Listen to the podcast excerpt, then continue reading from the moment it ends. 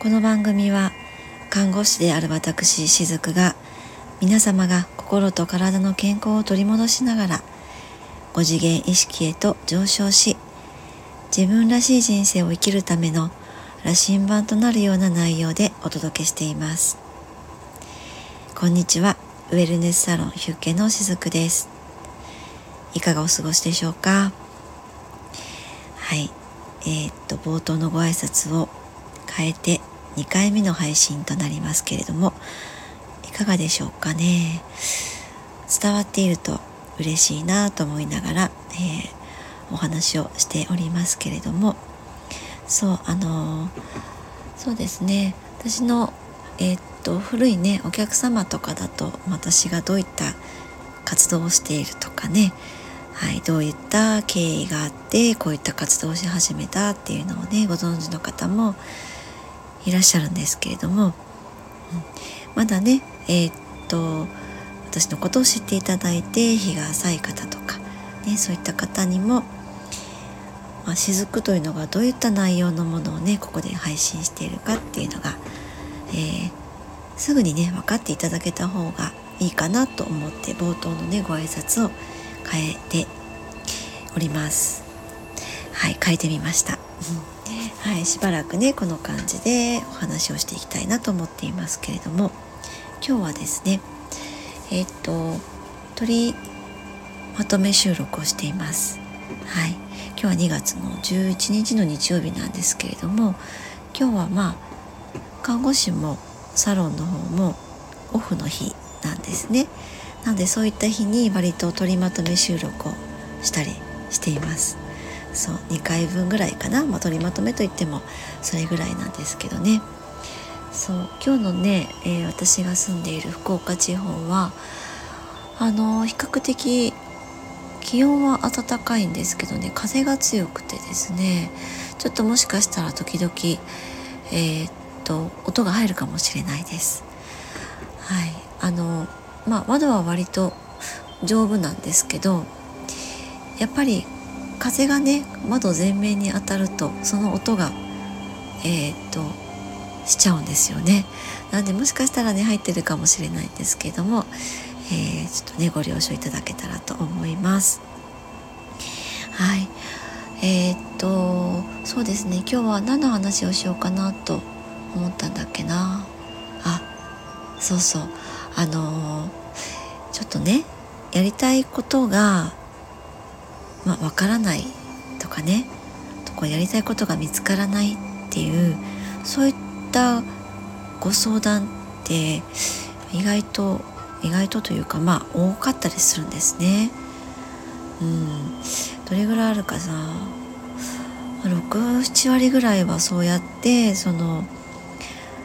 おっしゃる方が結構お客様の中にもねいらっしゃったりします。でそのやりたいことがわからないでそのまあやっぱりねこういったこう時代の流れの中で、まあ、コロナという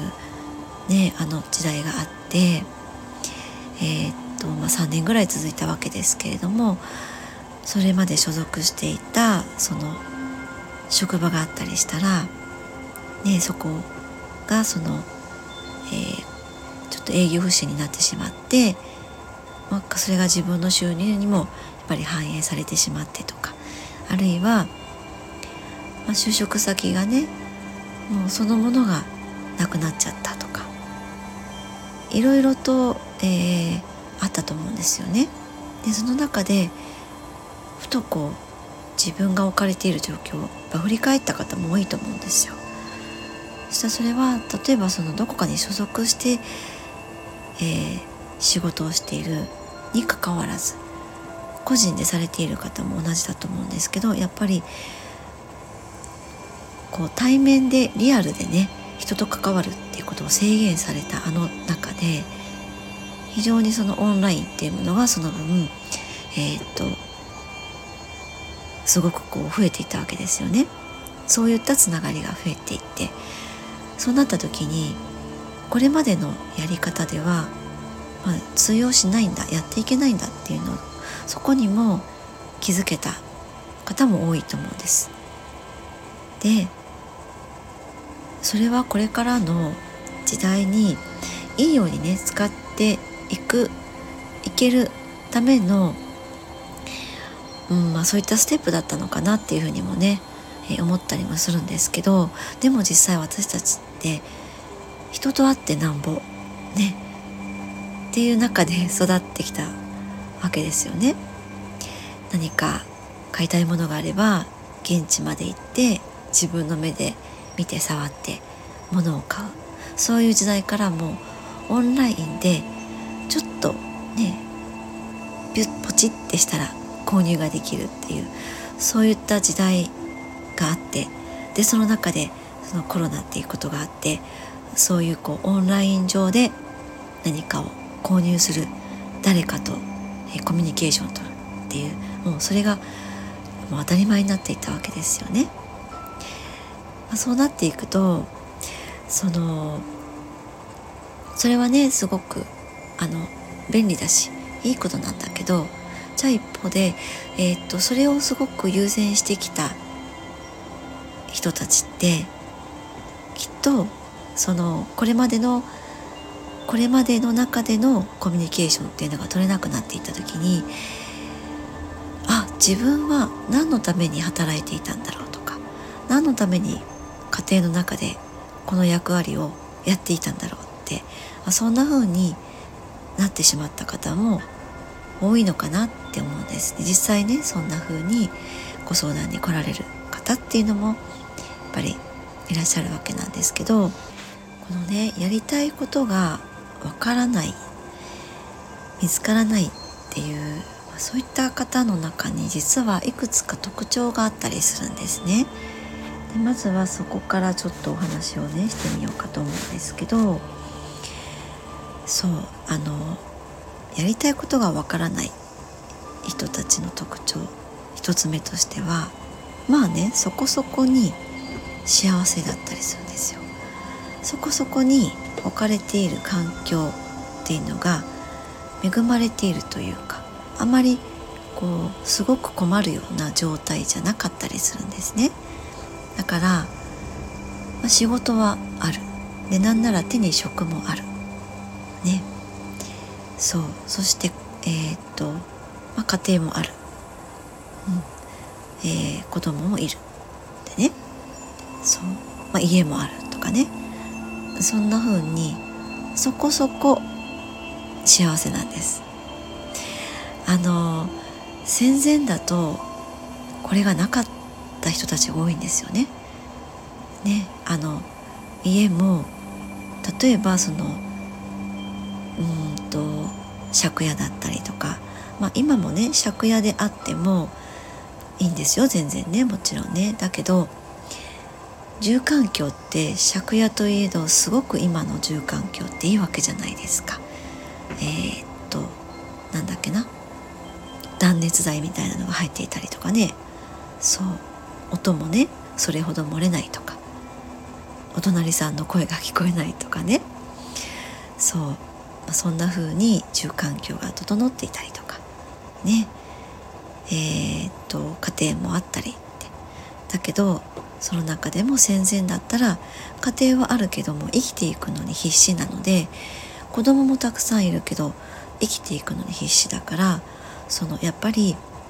えー、っと貧しい環境ね、貧しい家庭っていうのが多かったと思うんですよね戦前っていうのはね。でも今はやっぱりその後、ね、戦争が終わっていろんな保障っていうものが日本は作られたわけですよ。ねまあ、これの良し悪しっていうのは私はあると思っていてねその保障制度の中にも。でまあ、その話をここでしちゃうと今日はちょっと長くなるのでまたどこかでねお伝えしたいなって思うんですけどそうそういった保証の中でえー、っとそこそこに幸せなんですよね。うん、いろんな制度がありますよね。そうでえー、っと就職もまあできている。それがパートという形であっても正社員という形であっても派遣という形であったとしても仕事もあると。ね、仕事のなかった時代もあったわけなんですよね。でそんな風にそこそこ幸せまそういった方がそのやりたいことがわからない。っていう風な悩みに陥りやすい方の特徴だったりするんですよ。ちょっと意外だなって思われる方もいらっしゃるかもしれないですけれどもそうあのこういったねそのそこそこ幸せがある方のね今の特徴の方ってまあ割といろんなことをスルスルスルっと器用にというか要領よくというか、えー、やってこれた方なんですね。うんとちょっと厳しい方になるかもしれないんですけどえっと当たり障りのない生き方？そうでもこのねそこそこ当たり障りのないっていうのって実はその変わりたいっていう変わりたい変わりたいって頭の健在意識のところでは思っていても無意識のところで変わろうっていうふうになかなかなれないんですね。なぜならそこが割と楽だからなんです。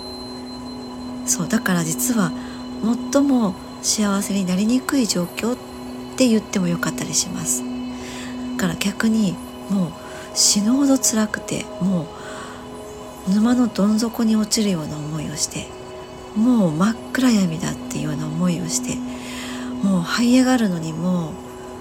もう膨大なエネルギーを使うようなもうそこまでえっ、と希望を見失ってしまうようなそういった状況になってしまった人の方が実は幸せになろうっていうその力って湧いてきたりするんですね。そう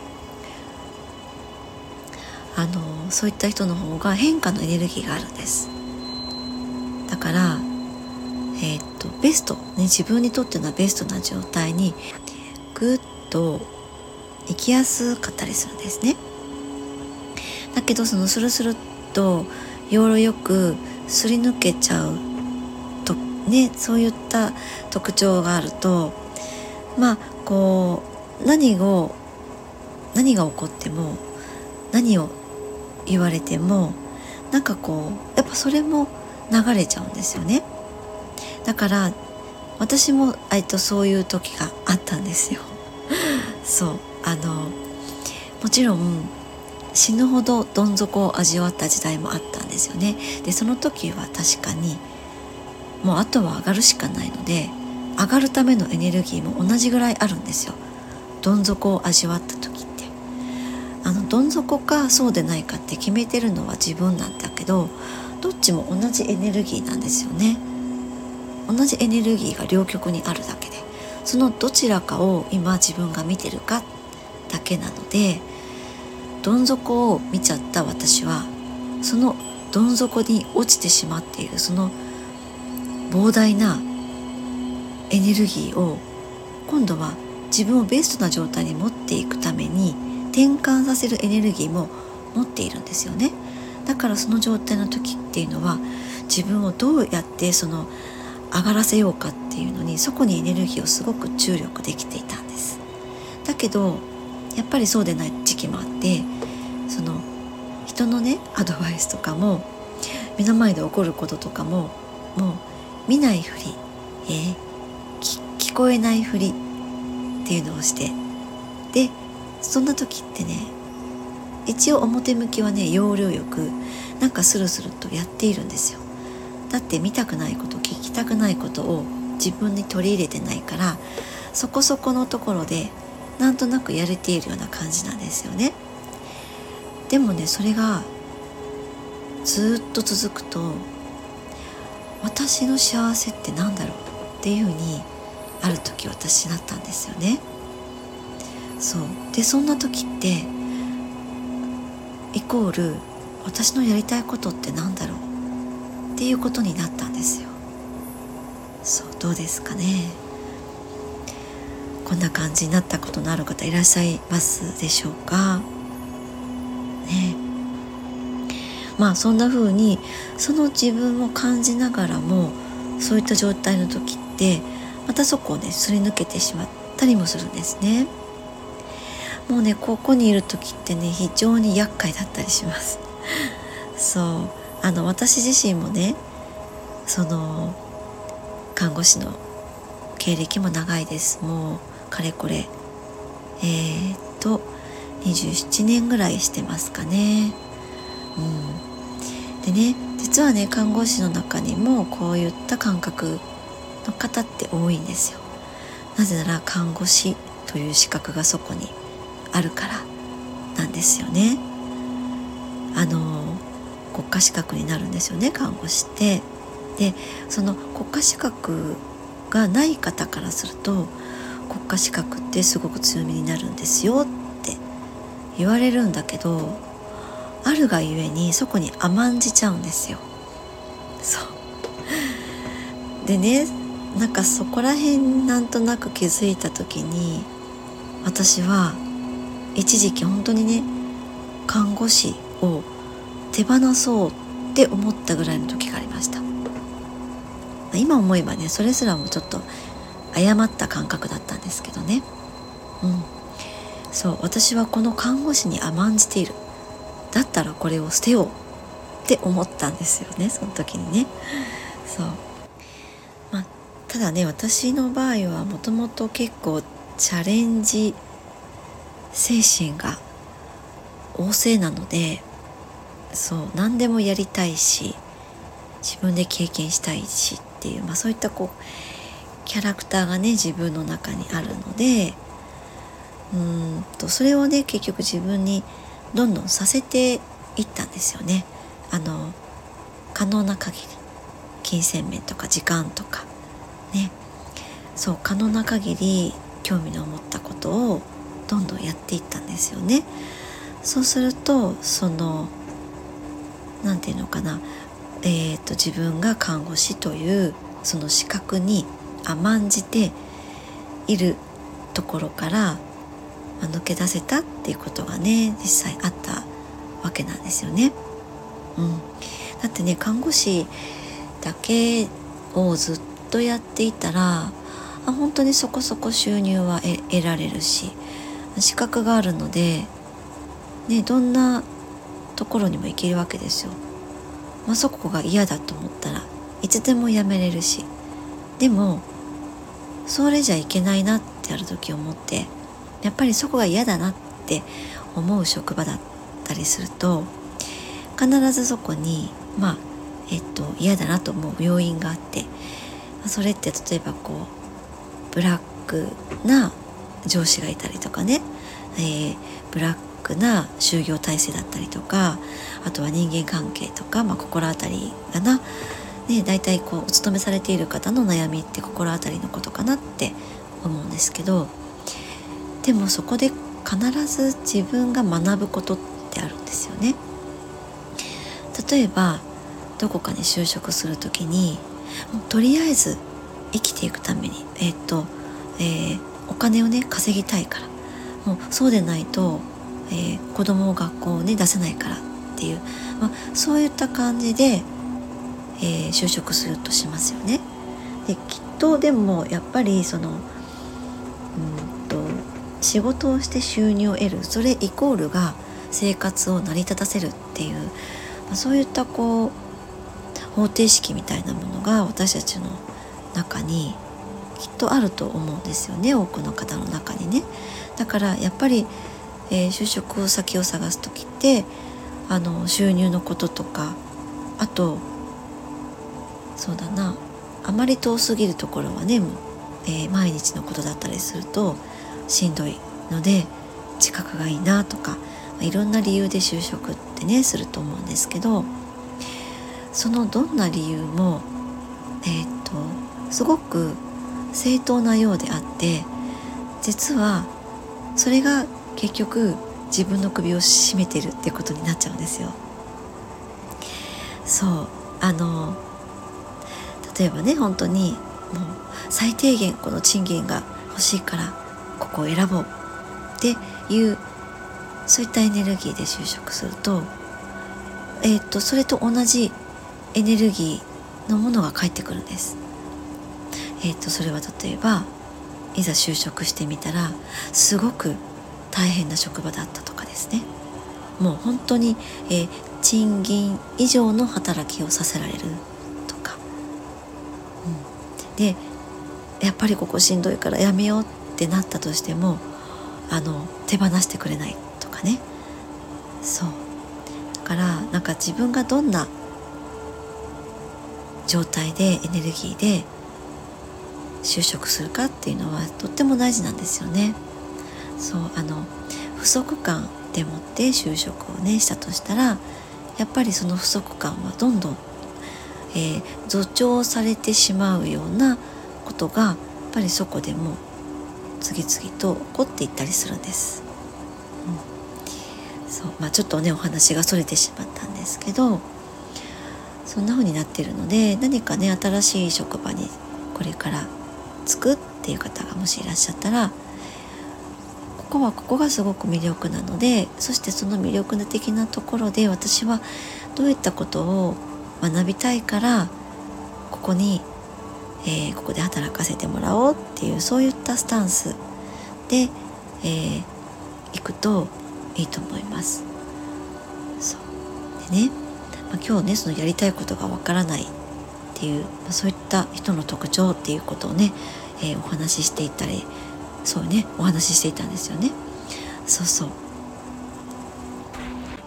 そうでねその、まあ、そこそこ幸せな方っていうのがやりたいことがわからないっていうふうになりやすいっていうことなんですけどそれってだから受け身であることが基本になっていたりします。そう。だから例えばそれはそうですね。えっ、と、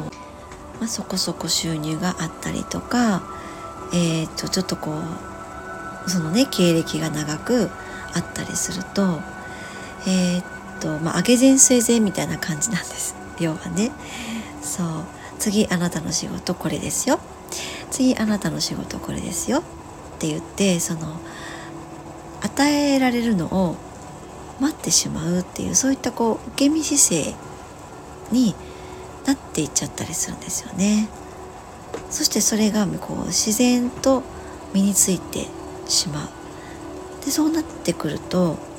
何かこう自分から能動的にチャレンジしていこうっていうそこがねだんだんとこう欠けていってしまうんですよね。で結果的にやりたいことがわからないっていう状態になっちゃうんですよ。ね、でもそれだとやっぱりなかなか幸せにはちょっと遠いかなっていう気がしませんかね。ね幸せって誰かが与えてくれるものでもないですしなんかこう自分の周りが周りの状況がとか他人次第でとか周りの状況次第で自分の幸せが成り立つっていうものでもないと思うんですよね。ねそうそしてあと特徴あるのはえー、っと結構ね怖がりの方が多かったりします。そうあのすごく深いところでですよ。何かこう表面的な怖さじゃなくて深いところで怖がりさんが多かったりします。あの表向きはね強い自分を振る舞っていたりします。だけど内面はとっても怖がりで失敗っていうことをすごく恐れていたりとか誰かと劣っていることがこう表面にね表面化することをとても恐れていて結果的に自分を出せない。でね。でそれはうんと自分を無視してきたからそうなっちゃうんです。つまりは自分を信頼してないっていうことになっちゃうんですね。そう。だから失敗っていうものが怖かったりそう。誰かと比べられてしまうっていうことが怖いっていうことがそこにあるんですね。だからやりたいことを言葉にもできなかったりします。だって自己信頼をねしていないのにやりたいことって自分の内側から出てくるものでしょ？湧いてくるものでしょ？それを表に出せなくなるんですよね。でそれはあのこれまで本当はそれをその問題をね解決する力がその人にはあるんですよ。もともとね。だけどそこに取り組んでこなかったっていうその結果が今そこにあるっていうことなんですよね。だから一番最初にお伝えした特徴とここでつながりますよね。そう。見ざる。ん？見ざる言わざるじゃない。えっと見ないふり 聞こえないふり。ね。それをやってきた結果自分を自分の力を信頼できなくなってしまって、まあ、そんな自分だからこそ自分に何かをチャレンジさせるっていうことも放棄してしまって結果的にやりたいことがわからないっていうそんな風になってるんですよね。でもそもそも問題っていうのはそれをね乗り越えられる人のところにしかやってこないんですよね。そう。なぜなら全ての出来事は自分が成長するために自分自身のために自分の無意識が引き寄せているからなんですよ。だから必ずそこを取り組めば解決できるんです。なのでさっきちょっとねその就職する時の話でも触れましたけど自分が無意識に選んで、えー、頭ではねあのここが近いからとかここのお給料がまあそこそこいいからって言って選んだとしても、まあ、そういったこう不足感で選んでいるのっていうのは無意識のところの不足感なんですね。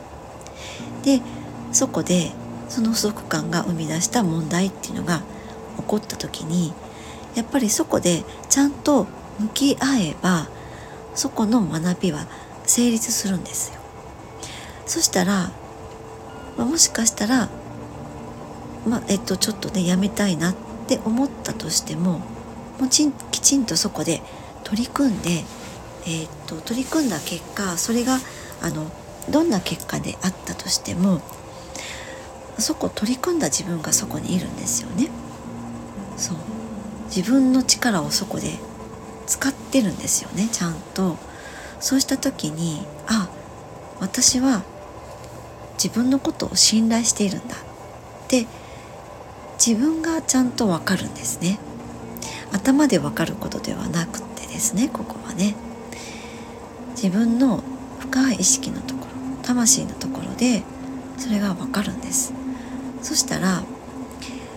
なんかすごく人間関係で悩んでいたとしても仕事の内容で悩んでいたとしてもそこを乗り越えたように感じられるのでそこの職場でまたこうやり直せたりするんですよね。うんまあ、それを乗り越えたっていうことになるんですよ。そう、まあ、あるいは乗り越えたからこそまた次の課題を見つけにね自分で、えー、っと次の職場を探すっていうパターンもあると思います。そうそんな風にやっぱりこう自分の目の前にやってきた問題をねその問題だって捉えちゃうとすごく重たくなっちゃうんだけどそれはあなたにとっての課題なんですよねあなたはその事象を通して何を学びますかっていう課題なんです。うん、あのー今日のねこのお話はもしかしたら耳が痛いなって感じられる方もいらっしゃるかもしれないです。でも本当にやっぱりそういった方が多いんですよね。そう。あの私はね最近すごく思うことがあるんですけどあのテレビ番組私家でテレビって見ないんですよ。あの置いてあるんですけどね私の母が見るので。でも私はテレビを見ることってなくってただえっと職場には置いてあるわけですテレビがね。でずっとついてます。えーと、勤め先はデイサービスセンターというね高齢者の方が通所してこられる介護施設なのでテレビがずっとついてるんですよそしたらねどの番組もあの食べ物 食べ物を、まあ、食レポみたいなのかなあれはねそのえっと美味しい食べ物屋さんを紹介するとか、まあ、そういったのが非常に多いんですよ。これね普通にみんな見てますよ。もちろんね。であ美味しそうだなって言って。でもこれはなんかすごくちょっと怖いなって思う一面もあってあの食って私たちの本能のね一つじゃないですか。性欲食欲睡眠欲って。その一つじゃないですか。そうするとあの手っ取り早く満たせるんですよね食って。あの睡眠もまあそこそこ取れる取りやすいものっていうかなとあの時と場所を選べばね、うんえー、っとその欲求を満たすことはできるわけですよね。でも性欲ってそうじゃないですよね。すごくうんと何て言うのかな繊細であるし、えー、ものすごくエネルギーを使うことでもあるんですよね性エネルギーってね。だけど食に関しては、えー、誰もが手っ取り早く満たせるものなんですよ。お腹が空いたなと思ったらパクってこっそり食べちゃったりもできますよね仕事中であったりしてもそうあるいは何かこうストレスが溜まったら食でもってそれをカバーするっていうことももしかしたらねこれを聞いてくださっている方もそういった経験があるかもしれない。そう。でもこのテレビといううんまあ、情報媒体を通してねあれほどまでにもうえっとね食に関するレポートってみたいなものを見ない日はなくってそこでね私たちのその欲というところを満たそうとされているっていうなんかねそういった意図をすごく私はちょっと感じるんですね。うん、食に関しては戦後ね本当にあの、まあ、地球とかも絡みながらいろんなことを私たちはいわばこう洗脳されてきましたよね。給食とか牛乳とか、ね、もういろんなこと。そうです。牛乳なんて戦前はなかったですからね。だから日本人には基本的あんまり合わないんですよね。お腹壊す方多いですもんね。そう。でもそこをなんかこ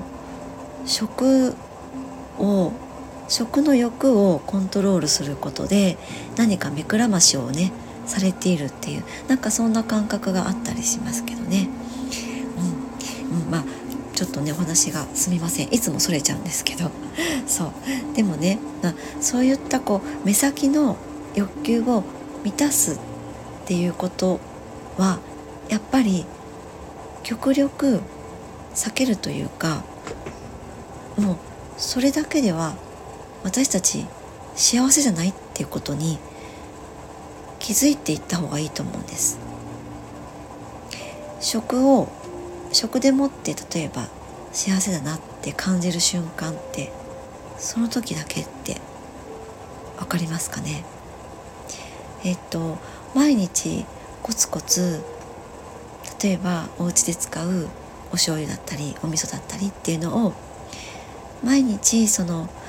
自分の長い目で自分の体を長い目で見た時のその先の自分のためにそういったものを使うっていう食に対する幸せというものと今この目の前の欲求を満たすためにこの食を食で満たそうっていうのってちょっと質が違うっていうことなんですよね。そうだからね食一つとってもそうなんですけど何かこう目の前のことを解決しようっていうことでもって何かを取り組むっていうのではなくて今ここを取り組んだらこの先自分にとって何が待っているだろうかとかどんなことを自分は学べるだろうかとか何を得ることができるんだろうかっていう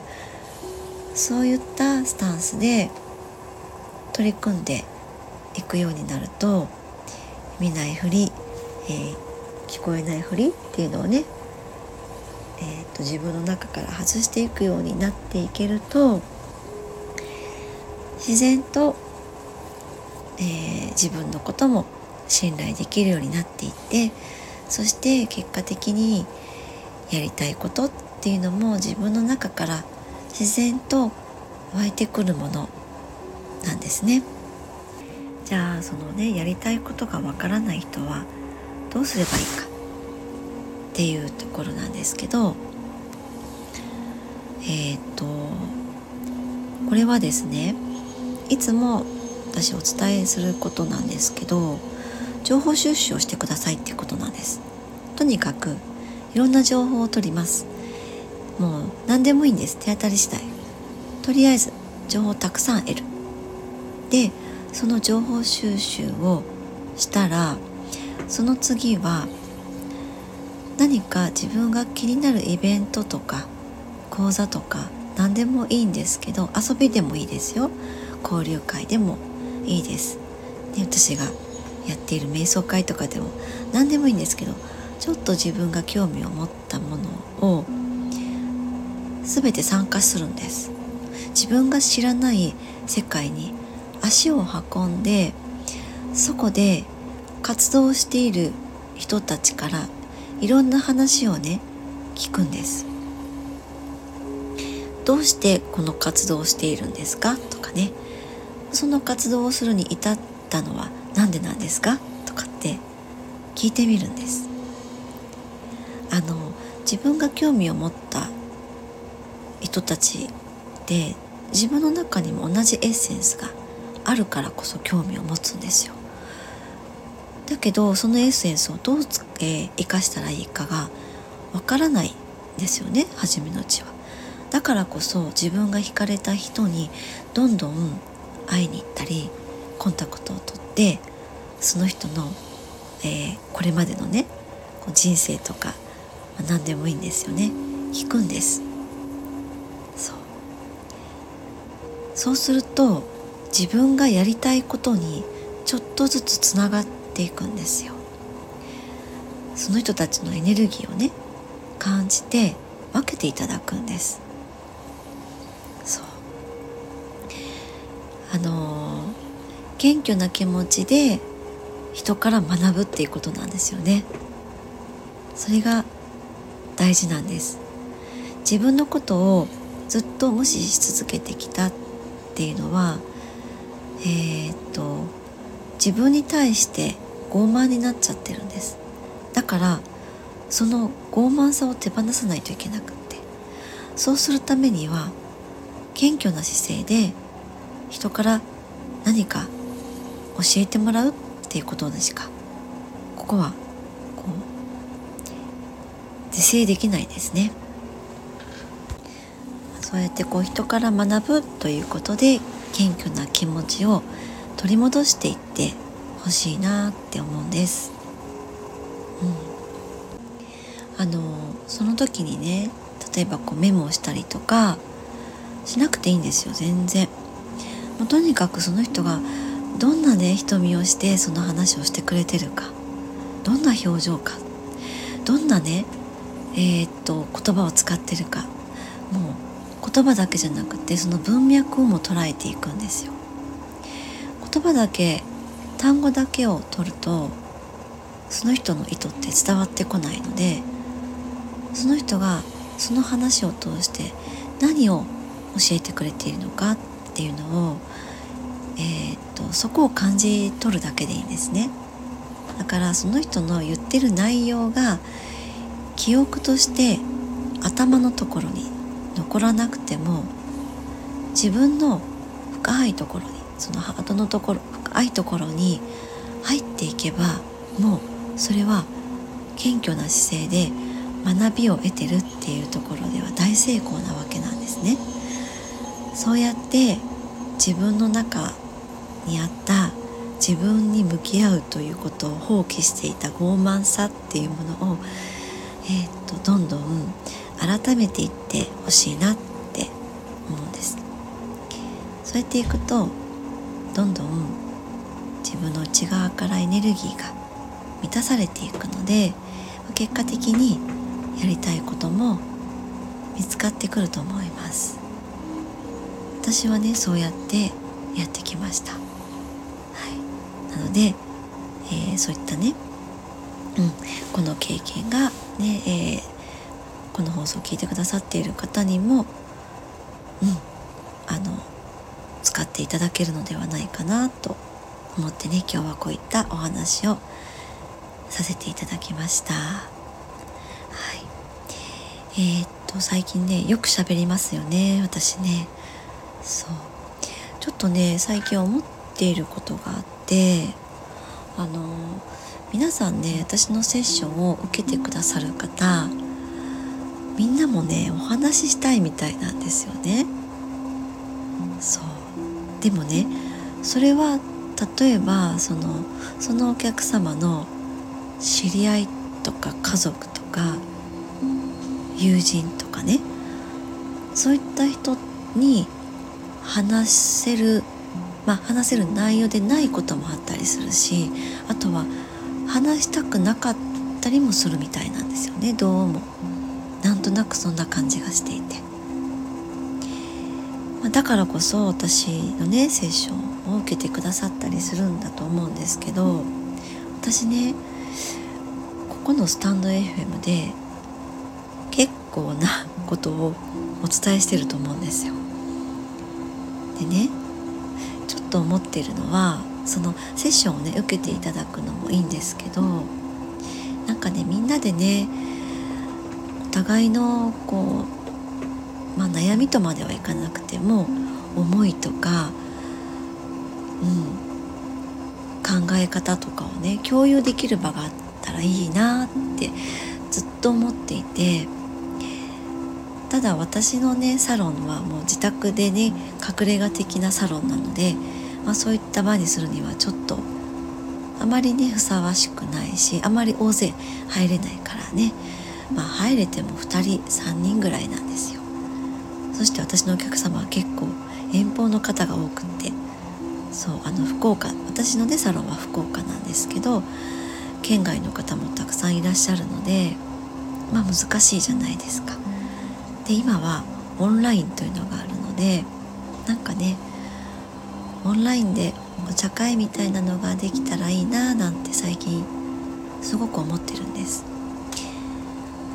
あるいはねそういったこうオンラインお茶会ではやっぱりちょっと私自分を表現するのちょっとドキドキするなとかできそうにないなっていう方もやっぱりいらっしゃるかもしれないからオンラインサロンとかをねちょっと立ち上げてみようかななんて思っていたりもします。そう。なんかみんなね持ってるもの素晴らしくって一人一人皆さん持ってるもの素敵なものを持っていらっしゃるんですよ。でもそれをどんどん出していかないとそれはね育たないんですよね。だからそういったこうコミュニティの場所を設けることでその人が持ってるものをどんどんシェアしてもらってでその中でそういったその方が持っている種みたいなものをね育てていけることができたらその方が